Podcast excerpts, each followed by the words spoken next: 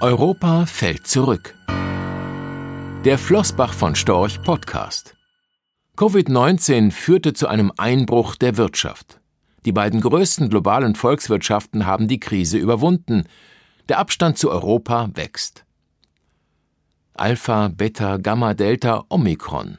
Das SARS-CoV-2-Virus gibt nicht auf, sondern mutiert ständig weiter. Trotz leichterer Übertragbarkeit und hoher Infektionszahlen haben die jüngsten Mutanten nicht zu ähnlichen Einschnitten geführt wie im Frühjahr 2020, als die Fabriken geschlossen und die Straßen leer waren.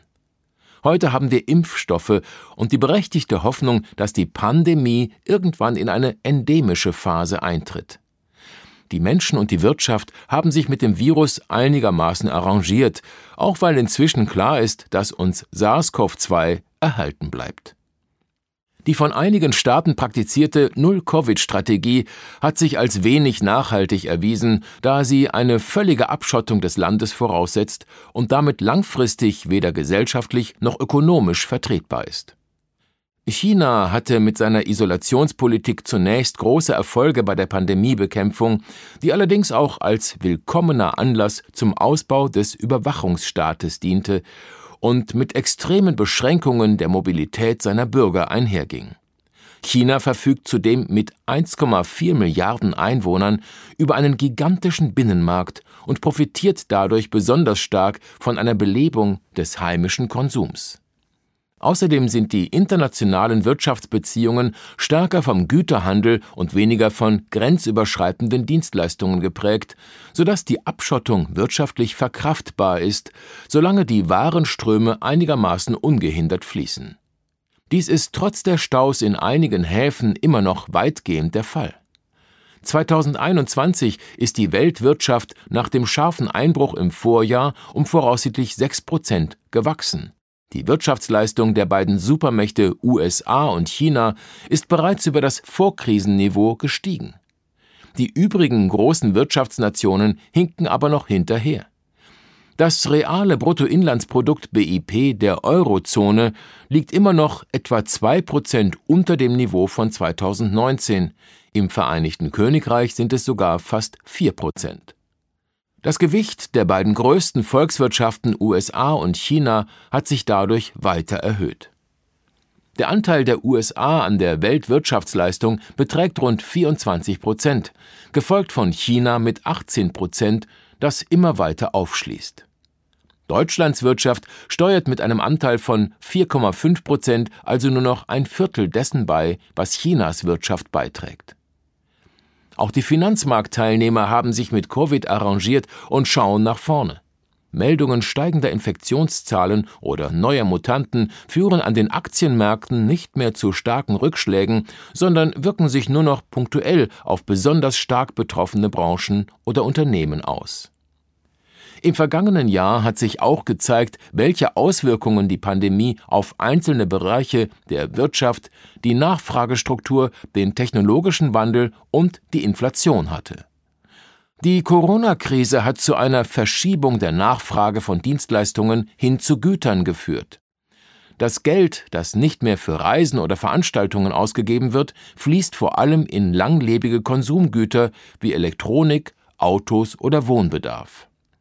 Die Produktionskapazitäten konnten teilweise nicht Schritt halten, was zu Knappheiten einzelner Vorprodukte geführt hat, die durch logistische Engpässe weiter verschärft wurden. Der daraus resultierende Inflationsanstieg ist sowohl in seiner Höhe als auch in seiner Natur ungewöhnlich. Die hohen Inflationsraten basieren vor allem auf Lieferschwierigkeiten der Produktionsseite, die teilweise erst durch den Bau zusätzlicher Produktionslinien und Fabriken, etwa für Halbleiter, bereinigt werden können. Da diese Anpassungsprozesse nicht von heute auf morgen zu bewältigen sind, dürfte uns die bis vor wenigen Monaten von den Notenbanken als temporär verkaufte hohe Inflation noch eine Weile erhalten bleiben. Rechtlicher Hinweis. Diese Publikation dient unter anderem als Werbemitteilung. Sie richtet sich ausschließlich an deutschsprachige Anleger mit Wohnsitz bzw. Sitz in Deutschland, Österreich, Luxemburg und in der Schweiz. Die in dieser Veröffentlichung enthaltenen Informationen und zum Ausdruck gebrachten Meinungen geben die Einschätzungen von Floßbach von Storch zum Zeitpunkt der Veröffentlichung wieder und können sich jederzeit ohne vorherige Ankündigung ändern. Angaben zu in die Zukunft gerichteten Aussagen spiegeln die Zukunftserwartung von Floßbach von Storch wider, können aber erheblich von den tatsächlichen Entwicklungen und Ergebnissen abweichen. Für die Richtigkeit und Vollständigkeit kann keine Gewähr übernommen werden. Der Wert jedes Investments kann sinken oder steigen, und Sie erhalten möglicherweise nicht den investierten Geldbetrag zurück. Mit dieser Veröffentlichung wird kein Angebot zum Verkauf, Kauf oder zur Zeichnung von Wertpapieren oder sonstigen Titeln unterbreitet.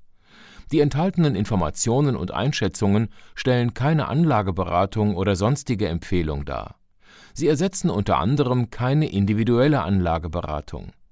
Angaben zu historischen Wertentwicklungen sind kein Indikator für zukünftige Wertentwicklungen diese Veröffentlichung unterliegt Urheber -, Marken - und gewerblichen Schutzrechten.